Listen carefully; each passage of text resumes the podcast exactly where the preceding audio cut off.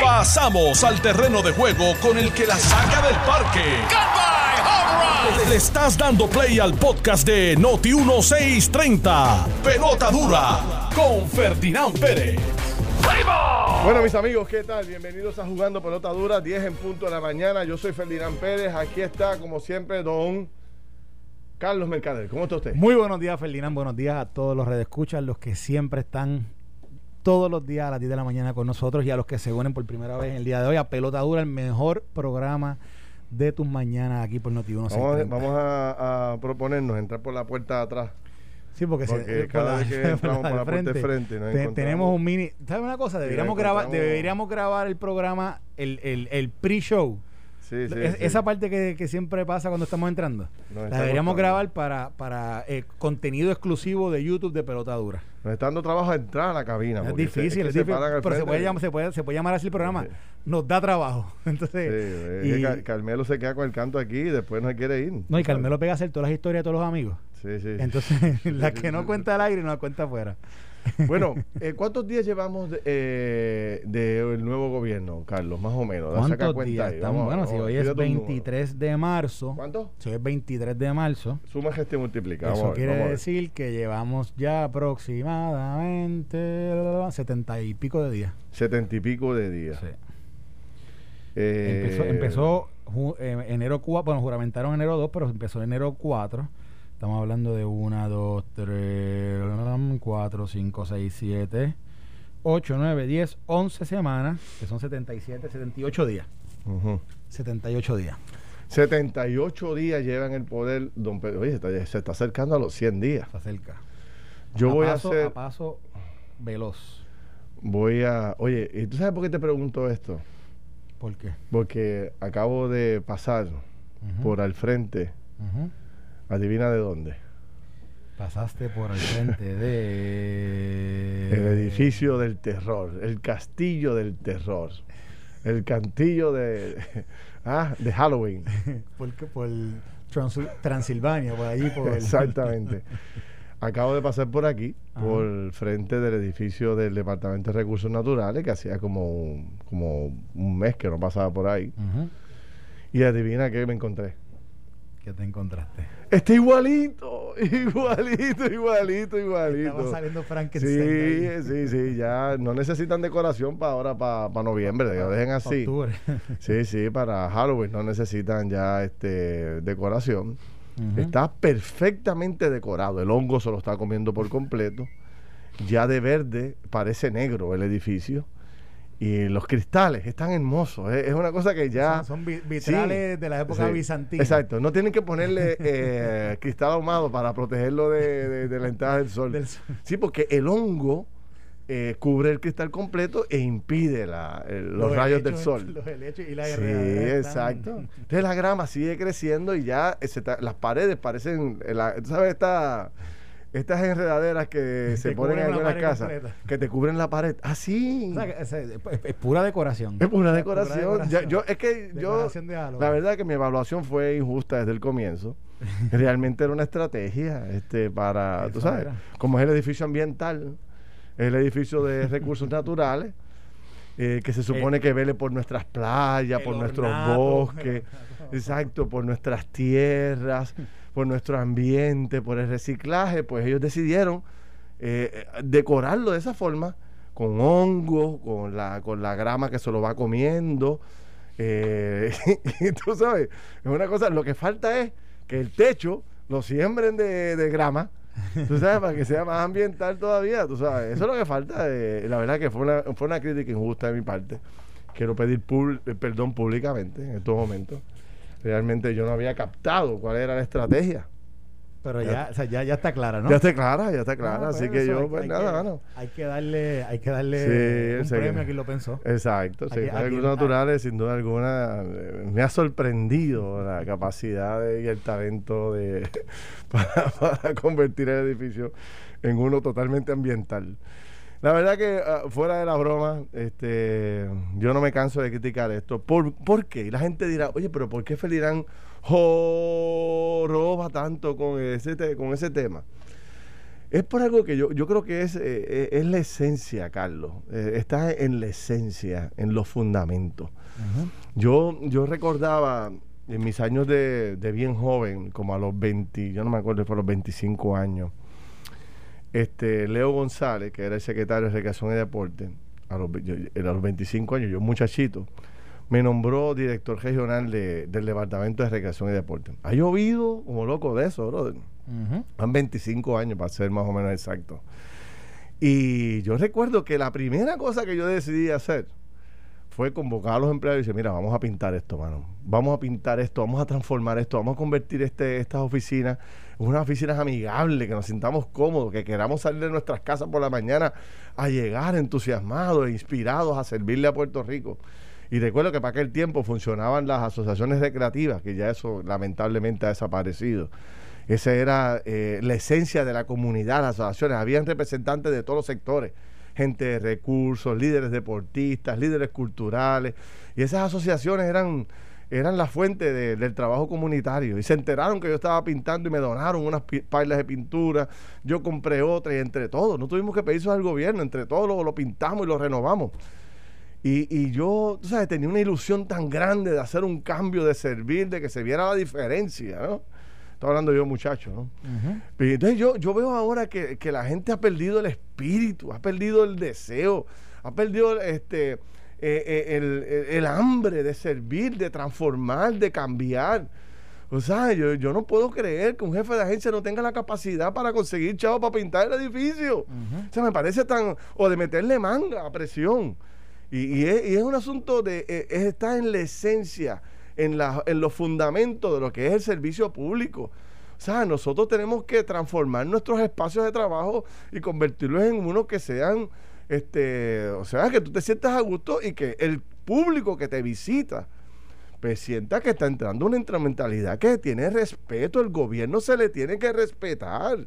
Es una institución en que tú respetas, porque tú necesitas de esa institución. Entonces tú yo me imagino a la gente que tiene que hacer negocios en Puerto Rico, que tiene que ir a buscar permisos ambientales, o a la gente que necesite todo. Bueno, ¿quién no necesita en algún momento tocar base con el Departamento de Recursos Naturales? Es una agencia por orden constitucional. O sea, está, en el, está en el gabinete constitucional del país. O sea, básicamente, cuando, cuando una agencia está a ese nivel, es porque tú tienes tanta injerencia en, todos los temas, básicamente, de nuestra sociedad. Y por eso es que está a ese nivel. Entonces, que, tú vayas a visitar con un empresario americano que traigas de afuera y que esté buscando documentación, permisos para poder echar para adelante, qué sé yo, un proyecto hotelero o lo que vaya a hacer, que necesite el permiso de recursos naturales. Yo me imagino estacionándose allí y, y entrando por esas facilidades, los techos acústicos cayéndose, el hongo por todos lados. O sea, yo digo, e, es deprimente. Este es el mensaje que nosotros enviamos. Un gobierno que tiene tanto dinero ahora mismo guardado, tiene 10 mil millones de dólares almacenados en una banca, en una cuenta bancaria de varios bancos en Puerto Rico, que está llegando dinero en cantidades industriales, que no sabemos, el gobierno de Puerto Rico no sabe ni qué hacer con tanto dinero que tiene en las manos. Y eso lo, hemos hablado en múltiples lugares. Entonces, que no puedan sacar. ¿Cuánto puede costar pintar el maldito edificio o lavarlo? No, pudieron haber contratado a los que están allí eh, pintando el Normandy. Oye, qué buena idea. Oye, la sacaste del parque, mano. Cógete el día libre. Cógete el día libre porque lo que hay que hacer es, convocar a estos muchachos. Los convocamos allí. Sí.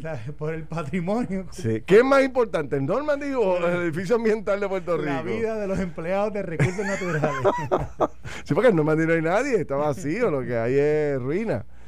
Así que, muchachos, Ahí tienen una tarea excelente, es más, con la bandera de Puerto Rico que le vinte en un lado, y con eso nada más ya le cambia la imagen al edificio. Pero es la descarga, chicos. La verdad es que eh, de vez en cuando me sale el monstruo así y, hago alguna crítica constructiva, pero eh, la verdad que es que me indigna ver las cosas que pasan en Puerto Rico. Y no es, yo no le echo la culpa al gobierno, es el, eh, son los funcionarios que escogemos para dirigir las dependencias. O sea, yo de verdad te lo digo con toda honestidad. Este señor, que no me su nombre. No, quizás Es que en el resumen no está, en el resumen no está lo de pasar manguera. Pasar, pasar manguera preso en mi pinter. Sí, debe ser. Pero, pero, pero, oye, pero le, tenemos tarea a los que están eh, remodelando el Normandy, digo, pintando el Normandy, que pueden, pueden, su próxima tarea puede ser pasar por el edificio. ¿Cuál es, cuál es la dirección de este edificio? Esto es ahí por la eso es bueno, eh, para que la gente sepa, está Ana Gemende en Cupey, ahí está la parada del tren urbano de Cupey, y justamente al lado, es, imposible no verlo. Justamente antes del, de, ¿cómo se llama?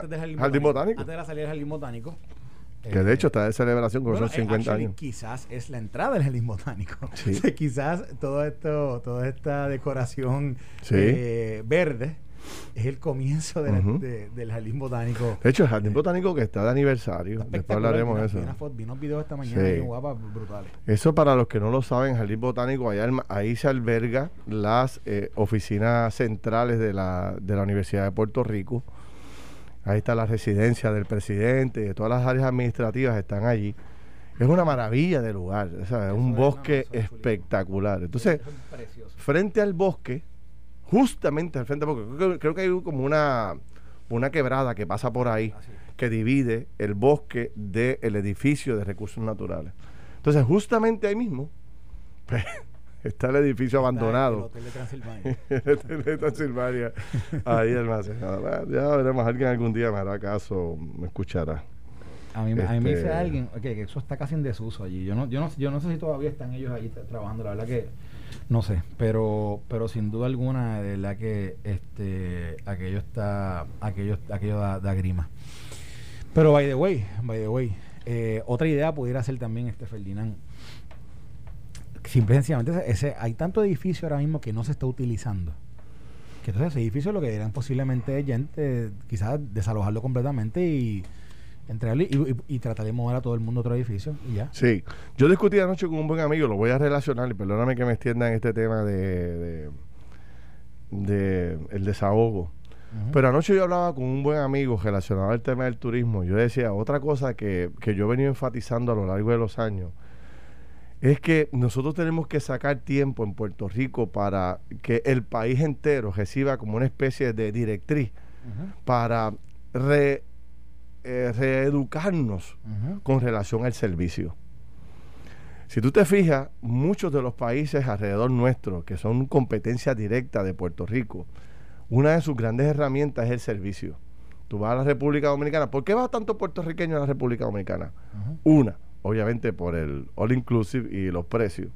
Y número dos, por el servicio. Te ponen alfombra roja desde que tú llegas el trato, se pelean por ti. O sea, ellos hacen lo que sea porque tú te montes en el carro y en el camino van dialogándote, hablándote, te dan un taxista y guía turístico al mismo tiempo. y, lo que tú, y si tú le dices, espérame aquí, que vengo en media hora, te esperan el día, te transportan el día entero. Hay una necesidad, ¿por qué? Porque hay necesidad de ingresos, hay necesidad de... de, está, rompiendo una noticia ahora. Así que... Sale Melissa Correa, acaba de publicar en Twitter, FBI arresta asesor alcalde de Mayagüez. Ah, Está rompiendo eso ahora mismo. O sea, ahora mismo, hace 33 segundos tuiteó esto. Anda, ¿qué, cuál es, ¿cómo se llama el asesor? No, no, es que ahora lo que lo que está es solamente la, el, ¿verdad? el, el tweet. Jerry, checate un mensaje que dice que, que acaban de arrestar al asesor del alcalde de Mayagüez que aparentemente... Una noticia acaba de romper que agesta, el FBI agesta al asesor del alcalde, de Mayagüez. Se acaba de salir público ahora y aparentemente tiene que ver con el tema esto de, lo de la inversión, esto de los 9 millones y ¿te acuerdas de la eso? Sí, me acuerdo, me acuerdo. Pues, aparentemente tiene que ver con eso. Eso lleva tiempo discutiéndose públicamente y los federales activos hoy y arrestan a este. Déjame ver si consigo el nombre del asesor. Déjame ver si está por aquí. Me acaban de enviar aquí bueno, ya, ya, ya sabremos cómo se llama, ya mismo nos publicarán el nombre de, del asesor para poder saber de qué se trata. ahí, déjame, pues, hay alguien, déjame ver si están expandiendo la nota aquí. Dice aquí eh, Arnaldo Irizarri, Irizarri, pero espérate, sí. Dice que arrestaron, se llama Arnaldo Irizarri Irizarri. Arnaldo Irizarri El, el compañero John Alma de Arecibo. Ajá el compañero John Almas de Arecibo, nos dice que confirmó la información que se trata de Arnaldo J. Irizarri Irizarri. Yo, yo, eh, Jerry Rodríguez, nuestro compañero de Noti 1630. cuéntame, Jerry. Buenos días, buenos días, Ferdinand, y buenos días a la audiencia. Bueno, el compañero John Alma de 60 minutos con Arecibo, de la, nuestra hermana amiga, nuestra hermana emisora en Arecibo, eh, nos indica que se trata de Arnaldo J. Irizarri Irizarri, tal y como mencionó y nos adelantó Carlos Mercader, es por el, el asunto de los 9 millones Así que esa es la información que tenemos preliminar. Arnaldo J. Irizarri Irizarri. No, no dice, bueno, tú sabes que la, la, el nuevo formato y estilo de la Fiscalía Federal es no hacer declaraciones públicas, pero no sé si dice por ahí que va a haber una conferencia de prensa más adelante durante el día. Solamente dice que ahora, ahora están publicando que Limari Rubio, que es la portavoz del FBI, eh, ella se está confirmando. O sea, que ya, eh, ahí hay por lo menos una comunicación del FBI que está confirmando que,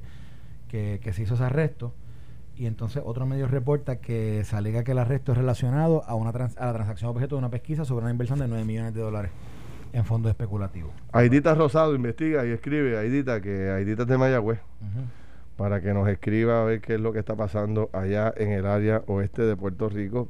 Arresto, eso, ese sería el primer arresto que se hace sobre ese caso. Eh, yo no tengo el detalle, vamos a ver si podemos googlear un momentito para hablar de ese caso. Ahora cuando vayamos que era de, este es como una estrategia financiera que ah, em, le recomendó algo, al gobierno municipal invertir cerca de 8, 9 millones de dólares. Y que después esa inversión salió fatula y fue se convirtió en un dinero perdido por parte del municipio. Esto, esto estoy aquí un poco eh, recogiendo información no exacta, ¿no? Quiero ser preciso en eso y entonces el municipio perdió esa inversión, o sea, un dinero que perdió el municipio, no lo pudo recobrar. Y el municipio culpa a este funcionario de que eh, fue por mal asesoramiento eh, financiero. Habrá que ver cómo termina esto y, qué más trae el tema de, aquí, de la gesto federal. Hay una nota del nuevo día del 1 de diciembre del 2020 donde se arrestó un hombre que se hizo pasar por asesor de inversiones que es imputado de fraudar en sobre 7 millones de dólares el municipio de Mayagüez. Ese, ese mismo. Entonces dice que los cargos, en aquel momento aquellos cargos fueron presentados por el Tribunal Federal de San Juan en la Comisión de Bolsas y Valores de Estados Unidos. Entonces, dice, en una demanda presentada en el Tribunal Federal de San Juan, en la Comisión de Bolsas y Valores de Estados Unidos, que en sus siglas en inglés es el SEC, SS, presentó cargos ese, ese día contra un hombre que por años se hizo pasar por un asesor financiero municipal y de inversiones y al, y al que le imputa un fraude de 7.1 millones contra el municipio de Mayagüez. Eso fue el 20 de diciembre del año pasado, del 2020. Entonces, este hay otra nota también eh, de actually esto es de hace un año y medio antes del 20 imagínate esto. Esta historia está desde desde el 2019 aquí hay una historia de julio del 2019 donde sí, lleva par de años sí, fácil. lleva par de años. Eh, ese arresto se dio el, el, en diciembre del 2020 pero ya desde el 19, aquí una historia de Damaris Suárez de Noticel, ella ya estaba hablando sobre cómo los, los hechos no cuadraban y hablaban ¿verdad? De, lo que estaba pasando con estas inversiones eh, y, con el asesor financiero que, lleva por nombre Eugenio García Jiménez, que, fue quien recomendó la millonaria transacción, eh, que ya pues ya sabemos que, fue arrestado él el, el año pasado y ahora se arresta ahora a un asesor municipal del alcalde que lleva por nombre de Arnaldo Irizarri Irizarri. Pues vamos a ver, vamos a ver cómo... Seguirá rompiendo, seguirá rompiendo la nota. Sí, eh, y, mientras vaya expandiendo la, eh, la información vaya saliendo, pues nosotros vamos a seguir hablando sobre esto. Arnaldo Irizarri Irizarri, es el, es el... Está, yo conozco a alguien de ese nombre que... Me suena a mí también, pero no, no. Mira a ver si lo puedes conseguir, googlear la foto ahí, tú sabes cómo es esto. Que había un, había un... Busca en Facebook, o a lo mejor ya removió todos sus sus cuentas eh, sociales este y, desapareció. Este, habrá que ver cómo hasta dónde llega eh, los tentáculos del FBI con este tema y si esto afecta directamente a la administración, si esto termina vinculando a la administración municipal con esto o este es el responsable directo del el esquema que hubo en un momento determinado donde el municipio perdió 8 millones de dólares, aproximadamente 7, 8 millones de dólares aproximadamente. Así que eh, veremos a ver. Mira, pues para terminar la línea, lo que te decía era que yo eh, conversaba con este buen amigo y está relacionado a la crítica constructiva que hacía al comienzo. y rápido entramos los temas centrales, pero... ajá, dime, dime quiero, quiero, sí, sí, sí, no, sobre, no sobre el tema... Mira, yo no... aquí acabo de leer algo que dice, ¿Qué dice? si, si es correcta la información que se está publicando en los medios de que de que a quien arrestan es Arnaldo J. Irizarri Irizarri. Esto es un asesor legal del alcalde de Mayagüez y que yo me acuerdo de él porque cuando yo estudiaba Derecho, él me parece, si es la, la, estoy viendo la foto aquí, eh, eh, fue juez. Era, era, juez en Ponce, me lo voy a enseñar ahora, míralo. verlo. Míralo ahí. Este de nuevo, están diciendo que el arresto es de mm. Arnaldo Irizarri Irizarri, asesor del alcalde de me tiene cara como que lo he visto, pero no, no lo puedo definir bien ahí en esa foto. No sé, no sé, no sé. vamos, vamos a esperar a que salga más Él fue juez, tú dices. Sí, él fue juez. Este, aquí fue juez. Este, eh, y, y, y sé, sé que sé que dice que bueno lleva el mismo nombre así que no sé exactamente vamos a ver lo que lo que lo que mientras, la información sigue ya saldrá ya ya mismo está pendiente a eh, Noticera Noti 1 si es la misma persona él también fue profesor en la Católica. Este bueno te iba a decir algo de, de, lo de recursos naturales que yo me acuerdo en, en el 2018 yo recuerdo que habían tratado de, de mira efectivamente es la misma persona ¿sí? ¿Ah, sí? Sí, la misma persona. ¿Fue juez? Fue juez, sí. Ay, diablo. De juez arrestado por el, por el FBI. Uf, es un gran trecho. ¿Ese juez, juez se jubiló o se retiró y se, fue a trabajar con el municipio? Aparentemente se retiró, sí, estaba asesor legal del municipio. Sí. Este. Bueno. Voy a hacer una llamada ahora en la pausa a ver si consigo este más información. Vamos, a, hacer algo, vamos a hacer algo, vamos a la pausa. sí, ¿está la pausa ahí? Sí, vamos, a hacer la pausa. Vamos a hacer una pausita y venimos rápido con todos esos datos que vamos a recoger ahora en la pausa haciendo un par de llamadas. Venimos rápido. Estás escuchando el podcast de Pelota Dura, en Noti1 con Ferdinand Pérez. Regresamos amigos aquí a Jugando Pelota Dura. Eh, yo soy Ferdinand Pérez, aquí está don Carlos Mercader. Estamos aquí buscando información adicional. Ya hicimos unas llamaditas por aquí. Efectivamente, Aníbal Irizarri Irizarri es una persona eh, muy vinculada al Partido Popular, uno de los principales asesores de, o que tuvo o que tiene, no me saben decir si estaba o está todavía en el municipio de Mayagüez, una persona de entera confianza, fue juez, como tú muy bien planteas, y estaba de asesor del municipio de Mayagüez. Este, y esta investigación del FBI de los 9 millones de dólares de Mayagüez eh, está desde hace mucho tiempo. Sí, por lo menos está, está en... La gente puede hacer referencia al caso que tiene que ver con esto de la inversión en Mayagüez eh, desde notas que salen desde el 2019. Así que ya esto era algo que, que venía corriendo. Eh, creo que también hubo eh, eh reportajes periodísticos de televisión que también se hicieron sobre esto.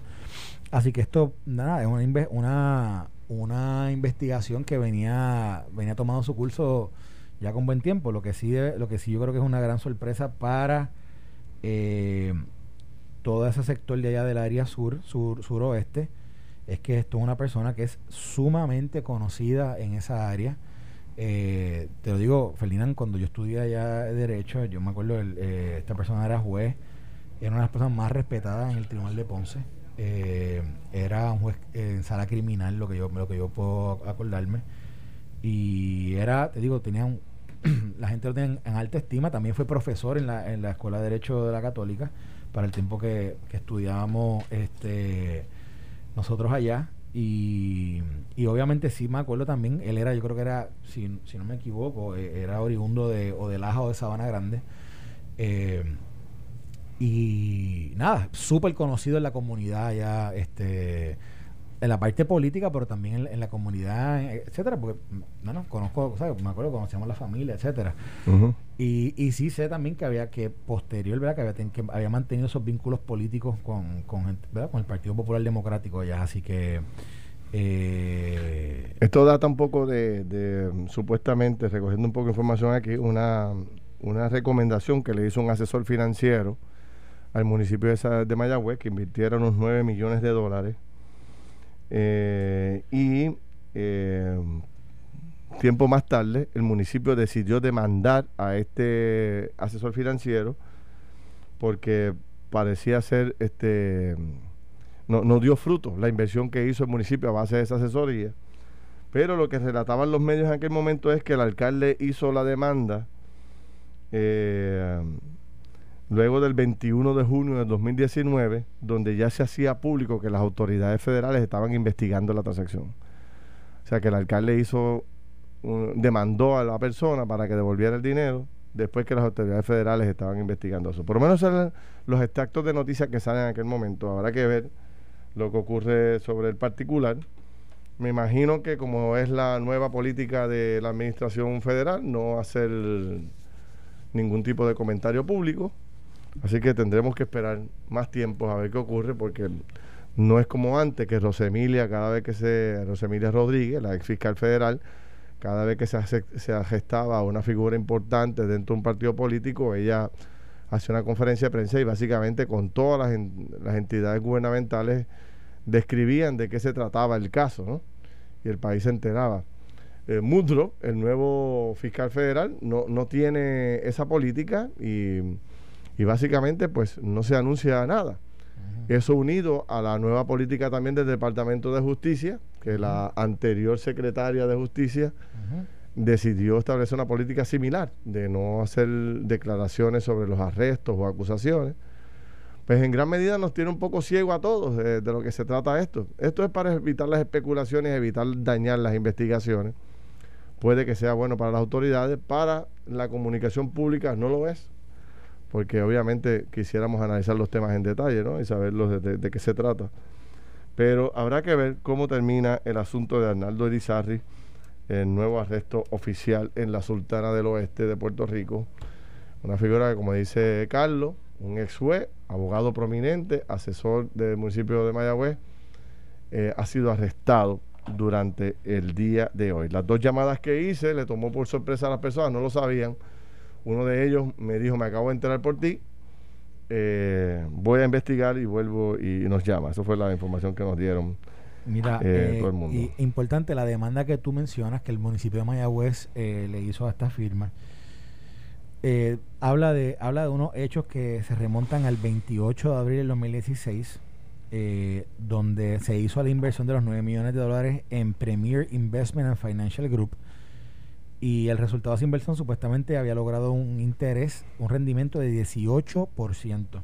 Entonces dice que en esa fecha eh, era, eh, había hecho, hicieron esa, esa, inversión y el, el 21 de noviembre se firmó otra transacción que supuestamente también iba a dejar una gran cantidad de dinero eh, a través de esa inversión y que iba a dejar iba a dejar iba a continuar generando un mínimo garantizado de 97% mensual de rendimiento y, y entonces posterior a, esa fecha ¿verdad? donde se hace esa segunda inversión entonces que el dinero desaparece se pierde la inversión se perdió el principal más lo que supuestamente había generado esa inversión y de ahí es que entonces de, de todos esos hechos que se remontan al 2016 es que entonces surge toda esta, toda esta investigación que aparentemente está vinculada al arresto que se hace hoy eh, de el, el asesor, eh, un asesor legal eh, del alcalde de Mayagüez, el ex juez Arnaldo Irizarri Irizarri. Pero vamos a ver cómo termina. Mira, yo quería dar una descarga, pero ya se me quitaban las ganas de la descarga que iba a dar. Vamos a hablar de otros temas. Otro día les cuento de lo que iba a decir del tema de, del readiestramiento en servicio que necesitamos todo, pero después hablamos. Hoy estuvo caliente aquí en Noti1 la polémica sobre el tema del estatus dentro del Partido Popular. José Alfredo Hernández Mayoral, eh, lo que sabíamos que iba a ocurrir, iba a reaccionar en la misma línea de lo que nosotros dijimos ayer que hay disgusto del lado del, del lado del centro derecha, de la centro derecha del Partido Popular, en esta ocasión con Tatito por, por, por haber apoyado a Nidia Velázquez. Yo, cuando escuchaba a José Alfredo, solamente recordaba algunas cosas que históricamente se han repetido dentro del Partido Popular. Esto es como el catecismo dentro del Partido Popular. Nidia Velázquez, gracias a Nidia Velázquez, el Partido Popular y el Estado Libre Asociado está vivo en dentro del Congreso de los Estados Unidos.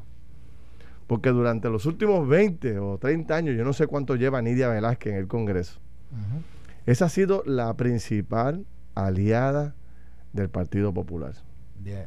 ¿Eso no es? Sí, bueno, tú sabes, la gente, yo no sé si todo el mundo sabe de dónde viene Nidia Velázquez. Ajá, destaca eso. Ella buscó a Puerto Rico, pero ella dirigió y trabajó. En el tiempo de que era gobernador Rafael Hernández Colón, Nidia Velázquez dirige lo que en aquel momento era la oficina de Prafa en Nueva York. Y esto, esto es importante, después yo, yo fui director de Prafa, pero la Prafa que me tocó a mí dirigir era una Prafa muy distinta a la que a una Prafa que existió en los 80 y los 90, porque en los 80 y los 90 eh, habían expandido lo que era esa, esa oficina a unas, unas cédulas, yo la llamo así, o unas oficinas más pequeñas, eh, pero muy activa en algunos estados. Llegó a, llegó a estar hasta en 16 estados eh, la oficina de Prafa. Pero la oficina de Nueva York, siendo posiblemente en aquel momento la más importante o la, que más presencia tenía, Nidia Velázquez es la directora de esa oficina en un momento dado. Y Nombrada por, Rafael, Hernández Colón. Y utiliza esa plataforma para convertirse en una líder de la comunidad en, ¿verdad? y en su distrito y de ahí brinca a ser congresista. Y párate ahí. Aspirar. Páralo ahí, páralo ahí. Y, y esa candidatura de Nidia Velázquez fue respaldada totalmente por Hernández Colón, todas las fuerzas del Partido Popular. Y había un vínculo entre Hernández Colón y Nidia Velázquez. Primero, Rafael la nombra eh, allá en la posición y después le da la mano full para que se convirtiera en congresista. Y Nidia Velázquez siempre estuvo en deuda con Hernández Colón y con el Partido Popular toda la vida. Era, era, Tú hablas con cualquier. pero. Exacto. Tú hablas con cualquier gobernador o presidente del Partido Popular y saben que en el tema del estatus, Nidia Velázquez ha sido eh, la pared para la estadidad. Entonces yo escuchaba a José Alfredo esta mañana un poco, eh, qué sé yo, menospreciando los esfuerzos de Nidia Velázquez. Yo decía, ¿cómo el Partido Popular en este momento que está en minoría, que no tiene dinero, que no tiene recursos, que no está estructurado, que no tiene la fuerza que tenía antes, que ya no están sus grandes líderes activos como estaban antes.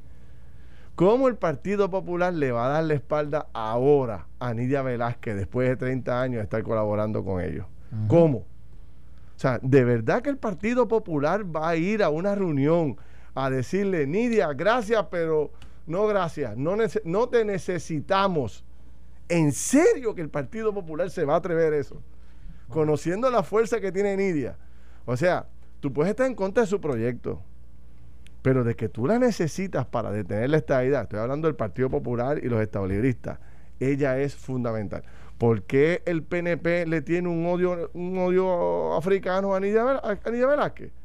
Tú escuchas a Carmelo Río por la mañana aquí, olvídate, ese es el anticristo. Y, me, acuerdo de Mario Porrata, todas las barbaridades que decía de Nidia Velázquez. ¿Por qué?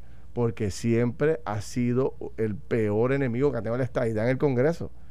Entonces ella viene y radica un proyecto para atender el tema del estatus en Puerto Rico y el Partido Popular le va a dar la espalda, que es lo que decía Carmelo esta mañana.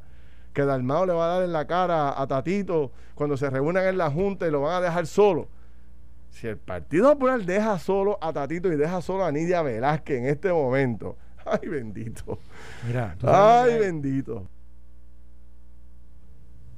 Eh, esta mañana yo, yo le yo estuve en, en, en Guapa por la mañana hablando sobre este tema y yo le dije, yo le dije, yo comencé el análisis diciendo que había una canción de Héctor El Fadel que decía, que decía, hay rumor de guerra y de funeral, porque parece que mañana lo que va a pasar en esa reunión son de amigos lo que va a pasar allí con este tema y cómo están de divididos al punto ya dimos la historia de dónde viene Nidia Velázquez. ¿Cómo están divididos? No, han estado divididos toda la vida. Sí, pero, sí, pero o sea, no va a pasar nada distinto. Vamos a ponerlo en contexto. De nuevo, ya dijimos de dónde viene Nidia Velázquez y dónde estaban sus lealtades en términos del liderato del Partido Popular Democrático. Sus lealtades siempre habían estado con Hernández Colón, ¿verdad? Y, y, y, y, con, y por donde Hernández Colón iba caminando.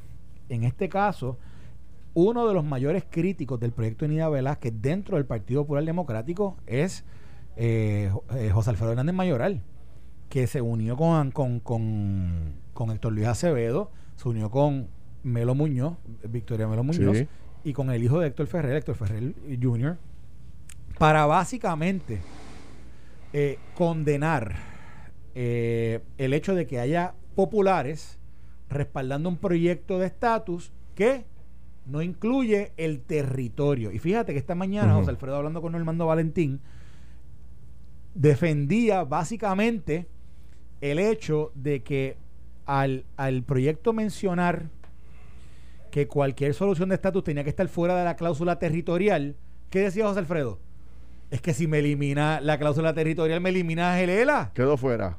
Estoy fuera de juego. Estoy fuera de juego.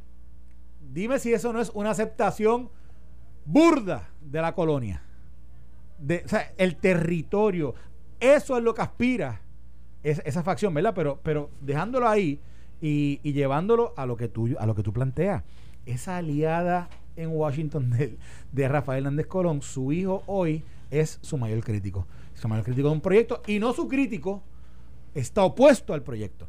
Y entonces, ¿qué, ¿qué, hace eso? También está opuesto a quien públicamente apoyó ese proyecto que, que, que, verdad que fue Tadito está en Washington allí se tomó una foto allí con Nida Velázquez y con, y si tú hablas con Aníbal Acevedo Vila. mañana hay rumor de guerra y de funeral. Eso va a ser guerra allí eso es lo que hay o sea, eso es lo que hay no hay más nada.